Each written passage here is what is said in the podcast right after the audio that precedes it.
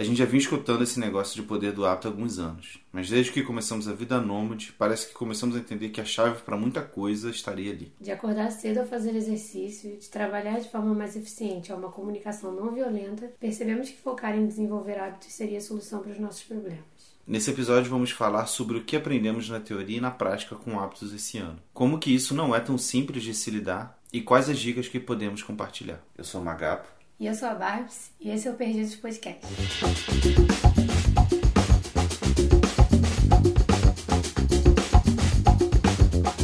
Começar pelo básico. O que é um hábito para você? Algo que eu faço no automático, que meu cérebro não precisa pensar. Tipo respirar? Não sei. A definição que a gente achou aqui é que o hábito é algo que você faz sem perceber, no automático. Eu não sou, a gente não é médico, não sei se vocês já perceberam ao longo dos últimos episódios, mas eu acho que coisas como respirar, piscar o olho, elas não estão incluídas aí, seria algo mais ligado ao comportamento, né?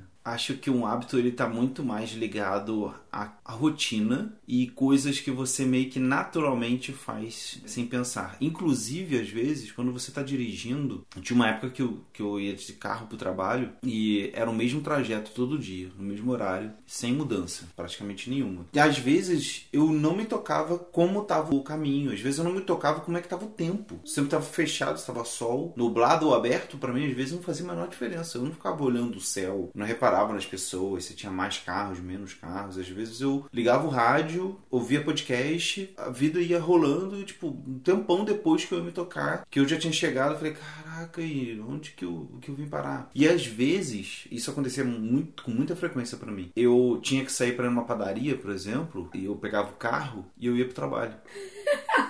Sério? Mas então você só usava o carro pra ir pro trabalho? É, ir pra faculdade. Então acabou sendo uma coisa que você fazia tantas vezes que alguma coisa desencadeava aquele pensamento automático de que você estava indo pro trabalho. Quando você pegava a chave do carro, que seja. Era algo que você fazia tantas vezes que você não precisava mais pensar para fazer. Por exemplo, eu nunca tive isso porque eu dirigi, sei lá, 20 vezes na minha vida. E eu sempre tenho um espaçamento, né, de tempo entre a próxima dirigida e a anterior. Uhum. Então sempre que eu dirijo, eu tô nervosa. Até hoje eu não tive um momento em que eu dirigi e foi automático, entendeu? Caraca. Eu sempre dirigi nervosa, preocupada se alguém ia bater em mim, preocupada se eu ia bater em algum lugar. Então, assim, é normal, no começo você tá preocupado. Quando você começa a fazer uma atividade, você não sabe como é que faz aquilo, se é algo que possa te botar em risco, você tá preocupado, você tá atento a tudo que tá acontecendo, uhum. inclusive o tempo. E aí você não, você, no começo, provavelmente você dirigia com cautela, prestando atenção em tudo que acontecia, dentro do carro, tudo que acontecia ao seu redor na rua. Só que aí aos poucos você foi fazendo isso tantas vezes que o seu cérebro entendeu que aquilo ali era algo que, como se você fosse acordar e fazer seu café. Exatamente. É, é por aí mesmo. É automático. Tem uma relação aí, eu não sei se é matemática ou não, de frequência com automação. Né? Quanto mais vezes você fizer algo que é muito parecido, mais aquilo vai ficar entranhado em você. Né? Então, por isso que muita gente fala, por exemplo, é, a gente está falando aqui de hábitos, né? mas a gente poderia usar essa mesma coisa para algo que você quer aprender. Se alguém está aprendendo a tocar violão, se alguém está aprendendo a desenhar, é provável que essa pessoa no início ela não, não vai sair uma coisa bonita, não vai sair uma nota musical legal, não vai sair um, um rabisco bacana de se mostrar. Mas com a frequência e com uma automação, você de repente fazendo a mesma coisa, sei lá, eu quero aprender a desenhar a mão direito, sabe? Sei lá, eu não sei desenhar a mão, eu quero aprender a desenhar a mão. Você vai começando a pegar aquilo tantas vezes ao longo de um certo tempo que uma hora você pega e depois você tá com essa a mesma situação. Eu não tô nem me tocando, eu tô ouvindo o podcast e desenhando uma mão aqui, porque eu posso fazer duas coisas ao mesmo tempo. Isso para mim já tá automático.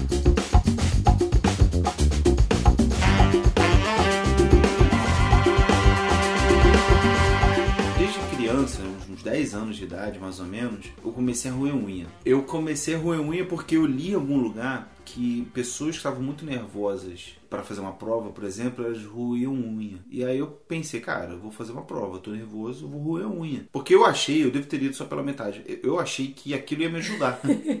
Só que, de certa maneira, te dá um certo prazer, né? Tem uma, uma recompensa ali pro seu cérebro em tirar pedaço da, da unha, da sua pele, do seu dedo. E você, de certa maneira, fica um pouquinho relaxada, como se fosse uma pequena dose de droga, sei lá. Mas, na, na verdade, isso com o tempo te deixa muito mais tenso do que lidar com a situação em si, né? Do que lidar com uma prova. Cara, e, e passaram 23 anos e eu tô com essa mania até hoje. Eu não sei quando que eu comecei, mas eu comecei a comer a pele em volta da unha. Desde criança que eu me lembro, assim. Eu não, não me lembro de uma época em que eu não fazia isso. E aí, uma vez eu fui na dermatologista, ela olhou pra minha mão e falou: Ah, você faz isso desde sempre, né? Eu falei: É. Ela nunca vai parar, porque já é automático. Você nunca vai conseguir parar de fazer isso. Eu falei: Caralho. Aí eu aceitei que eu nunca ia parar, tanto que eu tô com 28 anos e ainda faço isso. Tenho até uma amiga que divide esse hábito comigo. Mas você, no, no livro do Poder do Hábito, ele conta a história de uma menina que ruía unha, né? E eu também me identifiquei com essa história. Ela tem uma, um problema de ansiedade. Ela não sabia disso no começo, mas ela, assim, como todo mundo na vida, né?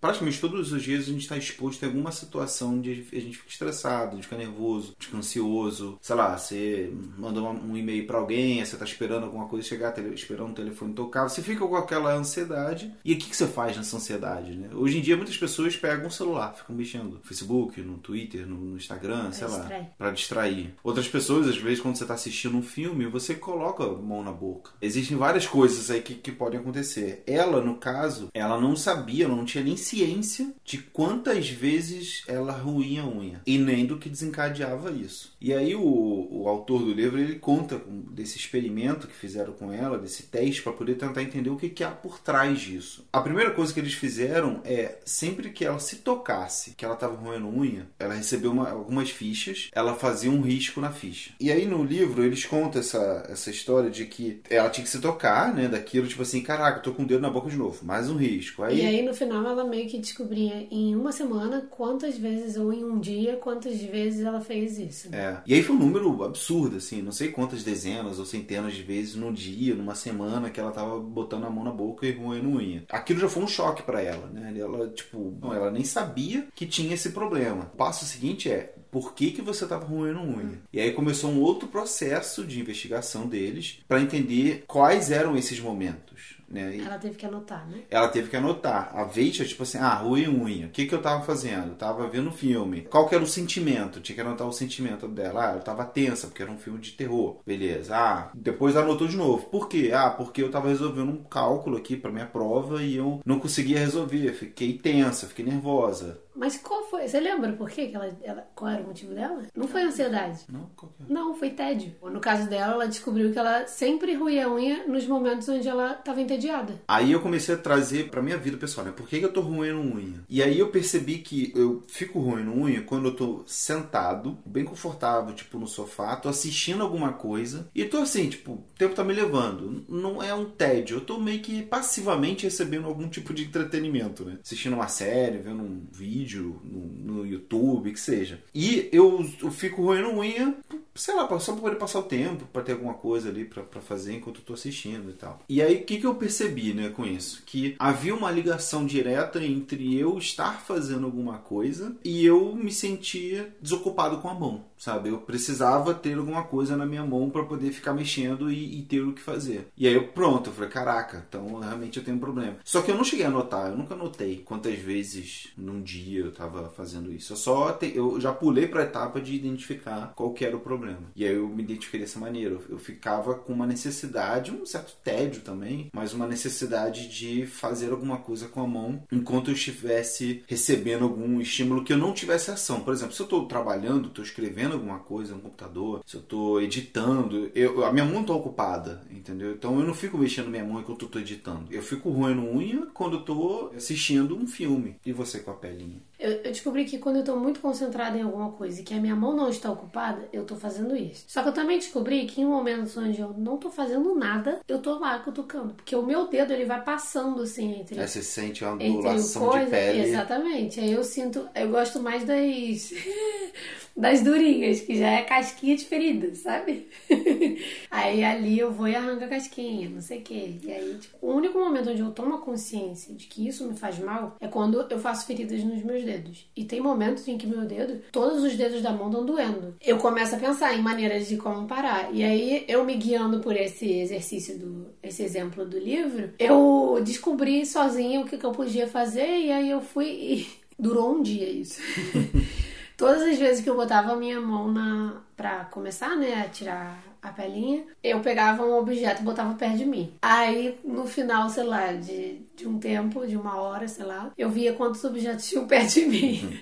Só que teve um momento que eu falei, ai, que coisa chata, não tem nenhum objeto pra eu botar aqui perto de mim, não sei o quê. E aí não deu certo. Mas não cheguei a notar nada e tal. Só que sempre que eu decido transformar esse hábito em outra coisa, dura um dia e eu paro, sabe? Mas o livro também ele fala que não adianta você simplesmente querer matar um hábito, cortar ele totalmente. Você tem que substituir ele por alguma coisa no começo. E lá no final, talvez você nunca mais lembre de ruim ruim. Mas cortar de vez não vai dar. Então, tipo, eu não sei explicar por que, que das vezes que a gente tentou não deu certo. Porque você, eu vejo você roendo unha ainda. Não sempre, mas vejo. E eu tô ainda fazendo isso. Então, tipo, o que que precisa? Já levei pra terapia esse negócio. Ela falou que eu tinha que tomar consciência e, e achar uma outra coisa para substituir. Ou então simplesmente tomar consciência e fazer algo, algo tipo, ah, quando você sentir que você tá fazendo isso, para imediatamente. E aí tenta ocupar a mão.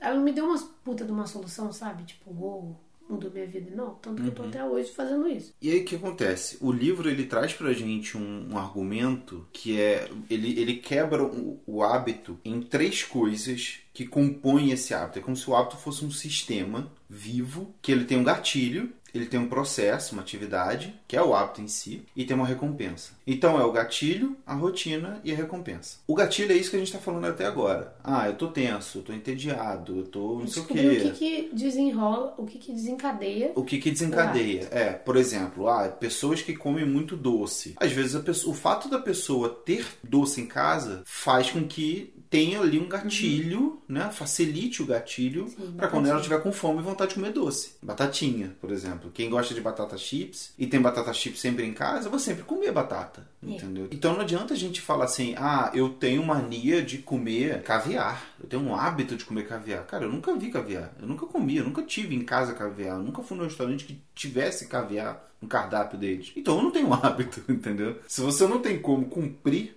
aquele gatilho, aquela, aquela coisa que vai cumprir o teu gatilho, você não vai ter o, o problema, sabe? Então a primeira coisa mais básica é, eu assim, a casa dos meus pais, pelo menos sempre foi assim. Minha mãe e meu pai sabiam onde estavam os doces. Normalmente minha mãe, que meu pai também gosta de doce pra caraca, minha mãe deixava escondido. De vez em quando a gente achava. Porque, sei lá, uma vez na semana a gente podia comer um, um pacote de traquinas, entendeu? Um passatempo era um presente de aniversário praticamente, porque passar tempo é caro também. Mas eu não cresci com o hábito de ter biscoito em casa, sabe? De ter um armário que eu abra e tem biscoito, tem batata, tem não sei o que, tem não sei o que lá. Não, assim, eu tinha frutas, legumes e, e papapá, era isso, sabe? Não tinha besteira. Por outro lado, alguns outros hábitos, eles são um pouco mais difíceis, né? Como esse da unha. Então, o, nessa lógica, seria para não ter dedo, né? Não ter unha. Se eu não tenho unha, eu não tenho o que tirar, né? Não faz sentido sentido isso. E aí a questão é, uma vez que você entende o que que desencadeia, você tem que entender as outras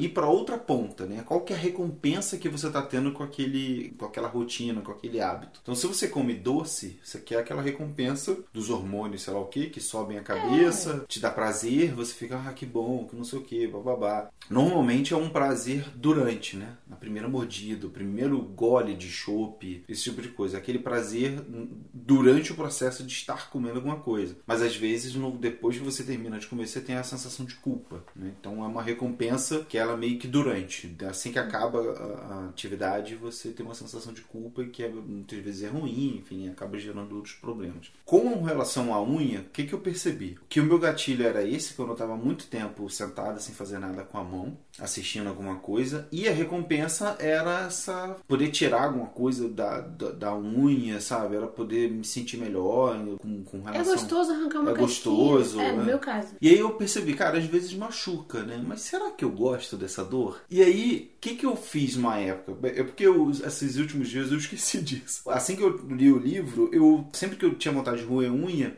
eu apertava a ponta do meu dedo bem forte. Todos os dedos apertava um a um, bem forte, tentava segurar pelo maior tempo possível, e aquilo me dava um certo prazer. Eita. É. E aí eu percebi, eu acho que eu posso substituir o prazer de arrancar a unha pelo prazerzinho de apertar meu dedo. Tá, e por que, que não tá funcionando? Porque eu esqueci. O problema é que a, a a mão na boca é muito automática. Quando eu vejo, já tá ali, né? Você já tá com a mão na boca, você tá no meio da pele sendo tirada, você tá no meio do pedaço de unha sendo tirado. Desculpa se tá dando gatilho, porque também tem problema. Esperamos que você não esteja com a mão na boca agora. Você também, quando essa coisa de coronavírus começou, sempre te chamava atenção, né? No meio da rua você tava com a mão na boca. E eu falava, caraca, Fábio, para, você já tocou em maçaneta, você já tocou não sei aonde, não sei o que, no supermercado. E aí, tipo, é automático, realmente. Aí, aos poucos, o coronavírus tá fazendo a gente mudar esse hábito, né? De no meio da rua botar a mão na cara. É verdade, é verdade. Eu não tinha parado pra pensar nisso. Eu é o medo que tá, tá fazendo a gente mudar o É o hábito. medo, é exatamente. Se você tem um gatilho que pensa na recompensa, aquele gatilho também te mostra que tem um, algo que não vem com a recompensa. Lá, é o oposto da recompensa, que é o, o medo, é o que você não quer. Então eu tenho vontade de botar a mão na boca, só que eu penso, caraca, eu posso pegar doença, eu posso infectar alguém, eu posso não sei o quê. E aí vai no balanço, no, no- na balança moral de cada um pra saber qual é o lado que você vai preferir. Né? Eu sei que o, o livro, ele também conta várias histórias de, por exemplo, gente que queria emagrecer e conseguiu criar novos hábitos, que perdeu não sei quantos quilos porque começou a correr, gente que fumava e não conseguia de jeito nenhum largar o cigarro, e aí do nada criou novos hábitos para largar o cigarro. Mas que, por exemplo, quem fumava tinha a- o gatilho era, sei lá, tá entediado. E aí você vai lá, a rotina é fumar, né? E aí depois te dá um prazer, porque relaxa, baixa a pressão, que não sei o quê. É a mesma coisa de comer besteira. Te dá a recompensa no durante no depois se você não ficar muito cheio e tal. Tipo, você fica feliz porque comeu um hambúrguer. E aí ele entrevista essas pessoas, né? E faz um experimento com elas, pergunta o que, que aconteceu e tal. E todas elas falam, ah, não sei o que, substituí o hábito por correr. Parei de fumar e fui correr. Ou então parei de comer essas besteiras e fui correr. E aí, tipo, sempre que eu sentia que eu tava entediada, eu ia correr, sei lá. Ou então, tipo, toda manhã eu acordava e desenvolvi o hábito de botar a roupa de, de malhar assim que acordo. Tiro o pijama, boto a roupa de malhar, tomo meu café e saio pra, pra correr. E aí a recompensa é que eu fico relaxada, eu libero as energias, né? Então, tipo, a mesma coisa que o cigarro deixava ela relaxada e baixava a pressão, a corrida deixava ela relaxada e baixava a pressão. Baixava a pressão, não, né? Não necessariamente, mas trazia a mesma sensação de relaxamento que ela tinha antes, entendeu? Talvez não necessariamente iguais, mas ela aprendeu que aquilo ali dava uma sensação de relaxamento boa que ela gostava. E ela foi percebendo o quanto que aquilo ali estava fazendo bem pra ela e o quanto que o cigarro não fazia bem pra ela. Ele fala também de um caso de alguém que todo dia na parte da tarde descia Tomar um cafezinho. Pra né? tomar um café. E aí aquilo, o café com o tempo, né, foi começando a fazer mal, um excesso de cafeína, bababá. E aí a pessoa fica tipo, ah, eu preciso parar de tomar café, mas pô, tomar café à tarde, eu sou uma pessoa que eu trabalho no escritório, não sei o quê. E aí o processo dele, nesse caso, ele diz que o foco era, é muito mais válido quando você tenta entender qual que é a recompensa que você tá tendo. E aí, entendendo o cara do café, percebeu-se que, na verdade, a recompensa não era o café em si. A recompensa era sair pra conversar com as pessoas. Era socializar. Ele começou a perceber que ele tinha um horário, dava três horas ou três e meia, ele fazia isso. Ele É. ia sair pra tomar café. Isso. Aí ele falou assim, pouco antes de três horas, três e meia, você levanta e vai na mesa de alguém. E conversa com a pessoa. Você puxa um assunto qualquer, fica ali o tempo de um bate-papo curto ali, cinco minutos, que Não, ele seja. foi fazendo testes, né? Até ele chegar no momento que ele descobriu que era socialização. É, porque aí, tipo, ele falou: ah, primeiro você levanta e vai na mesa de alguém e socializa. Aí volta e vê se você ainda sente falta do café. Aí, se você sentir falta do café, vamos pro próximo. É, Esquece a socialização. Aí vamos ver. é, levanta, dá uma andada pelo escritório pra ver se é, se é coisa de andar. Ou então desce e vai comer uma fruta. Aí ele foi fazendo testes até ele descobrir que o lance todo era a socialização, né? Quando ele chegou a essa conclusão de que era socialização, ficou muito mais fácil. Ele percebeu que se ele pudesse ter o hábito, substituir o hábito do café e ter o hábito de ir à mesa das pessoas para trocar uma ideia, para conversar, beber uma água, que seja, seria muito melhor para ele, seria tão ou mais beneficente quanto ele não teria que descer para tomar o café. E aí mudou completamente. Então ele conseguiu substituir um hábito por outro. Que é esse- essa chave. Você não vai deixar um, um hábito morrer. Você vai trocar ele por outro. A questão é, se você tiver uma postura ativa, você vai trocar por um outro hábito que seja mais saudável.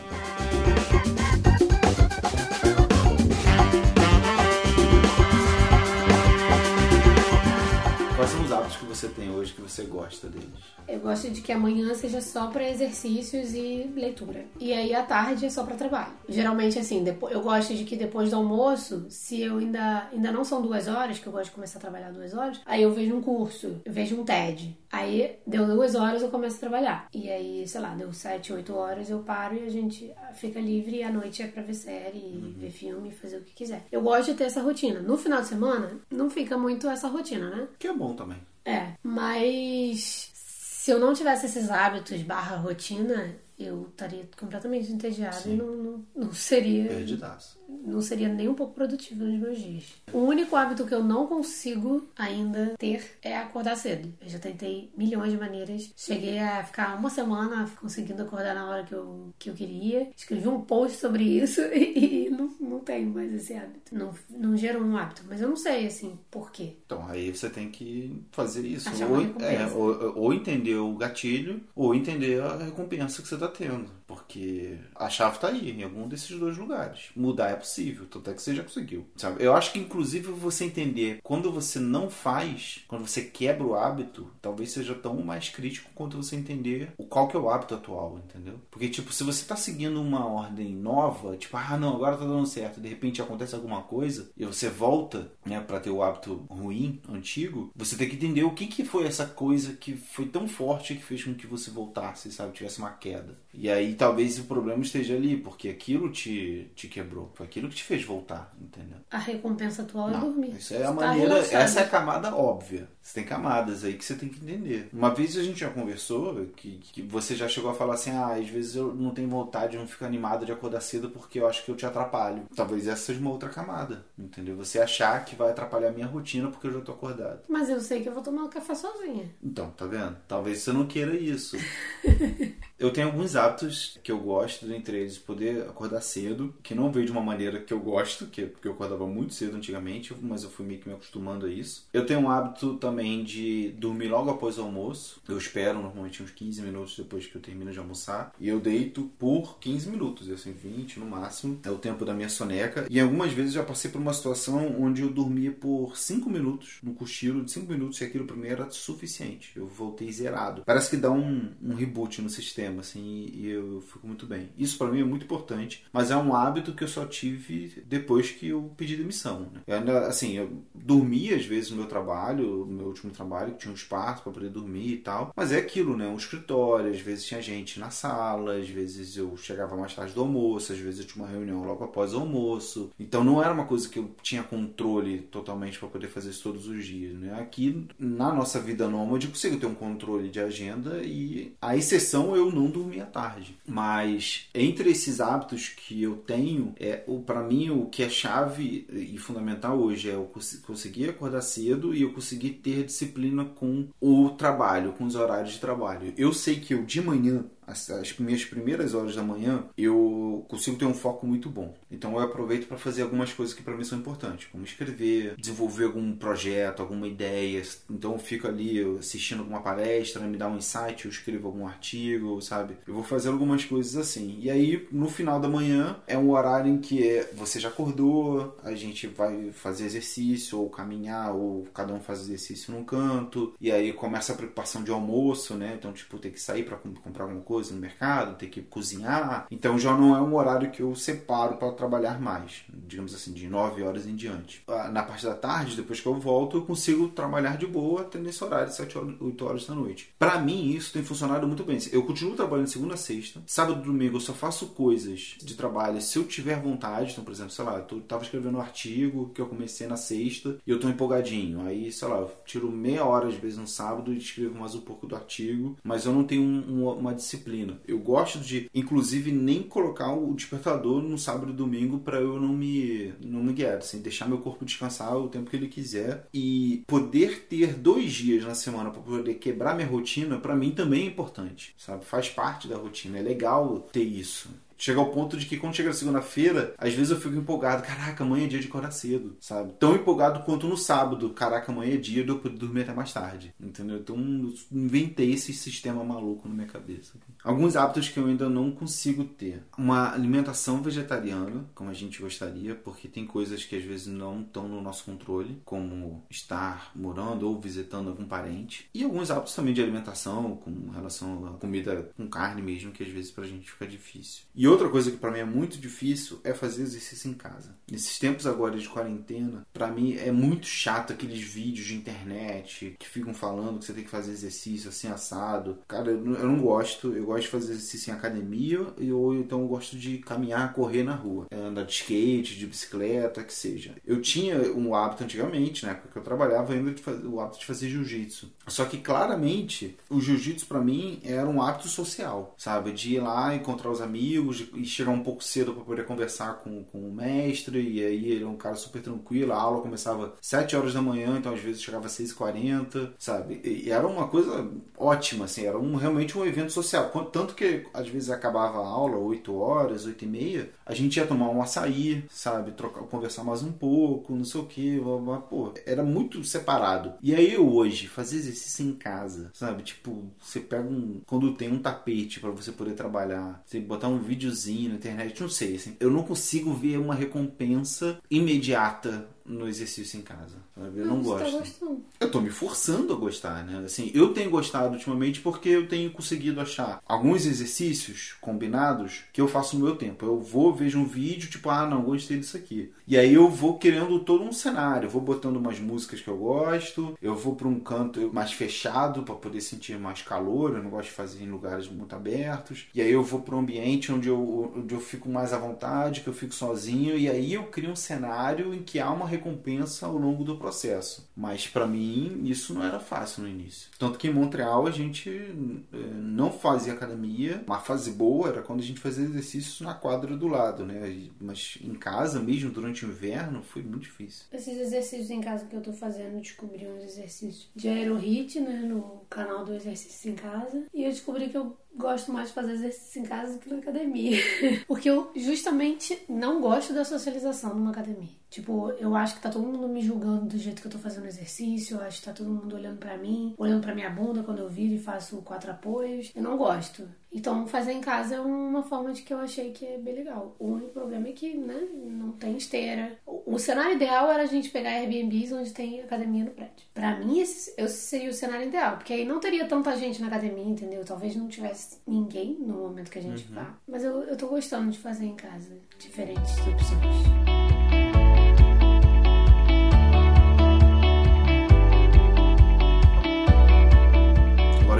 Parte do episódio onde a gente dá as nossas dicas, né? Vocês já estão vendo isso nos últimos episódios que a gente tem tido esse momento especial. A primeira parte dela, a primeira dica, é para você justamente identificar o seu gatilho a sua deixa. Que talvez isso, inclusive, seja um tema de terapia aí para você tratar, né? Então, por exemplo, de onde vem a minha vontade de comer muito? É, até eu, sei lá, começar a passar mal. De onde vem a minha vontade de ir roer unha? Isso é um processo, processo, não é um produto. Você não vai chegar numa terapia, por exemplo, ou você não vai chegar num dia, meditar 15 minutos e chegar à conclusão exata de por que, que você está roendo unha o tempo todo, fica mexendo no, na, na pelinha do seu dedo o tempo todo. Não vai ser assim, né? É um processo e uma hora você vai chegar lá. Mas é importante você primeiro identificar quais são esses gatilhos, quais são as deixas ao longo da sua vida que fazem com que esses gatilhos sejam disparados. Segunda dica é para você anotar seus hábitos numa folha de papel ou aplicativo para poder ir monitorando a sua evolução ao longo do tempo a Bárbara tem um, aplicativo e tem um. Acho que tem até versão web também, versão para desktop, no computador, de um aplicativo que ele vai dizendo lá, tipo assim, ah, esse aplicativo, Habit, pelo menos aqui para iOS, não sei se para Android tem o mesmo, você vai dizendo quais são os hábitos que você quer ter, né? Então, tipo, por exemplo, ah, quero estudar todo dia, quero ler, quero ver uma palestra, quero fazer exercício, quero escrever. Aí você vai anotando, né? Vai